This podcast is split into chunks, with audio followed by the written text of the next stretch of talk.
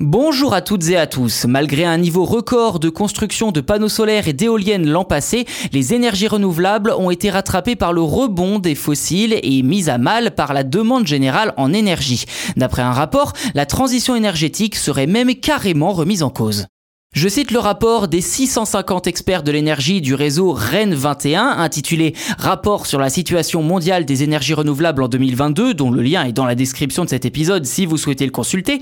La part des renouvelables dans la consommation mondiale d'énergie a stagné en 2021 malgré des installations records de capacités renouvelables. Fin de citation. Alors si l'on élargit le spectre en 10 ans, leur part du total est passée de 8,7% en 2009 et j'ai envie de dire seulement 11,5% 7% en 2019.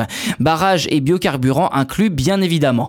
En 2020, cette part a légèrement grimpé à 12,6% et pour 2021, ce chiffre n'est pas encore connu mais ne devrait pas marquer une accélération bénéfique à une transition énergétique prochaine. Je cite à nouveau, on ne voit pas s'opérer de transition mondiale vers les énergies propres. Cela rend bien peu probable la tenue au cours de cette décennie d'objectifs climatiques pourtant essentiels. Fin de citation.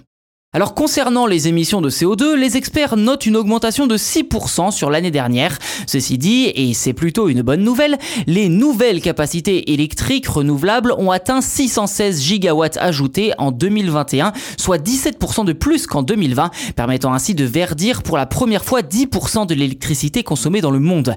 Une augmentation qui n'a malheureusement pas suffi à elle seule pour répondre à une hausse de 5% de la demande électrique, forçant certains pays à recourir aux centrales à charbon et Je cite Rana Adib, directrice exécutive de Rennes 21. Malgré les promesses de relance verte faites pendant la pandémie, cette occasion historique a été perdue. Depuis la hausse des prix et la crise avec la Russie, on assiste à une frénésie dans la recherche de ressources fossiles.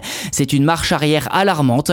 Pourtant, la transition est possible si nous investissons dans les économies d'énergie, l'efficacité et les renouvelables. Et si on ne réussit pas maintenant, je ne sais pas quand on va réussir. Fin de citation. Une analyse aussi froide qu'effrayante et qui pointe à nouveau les incohérences entre les discours et les actes des différents décisionnaires, qu'il s'agisse d'entreprises ou de gouvernements.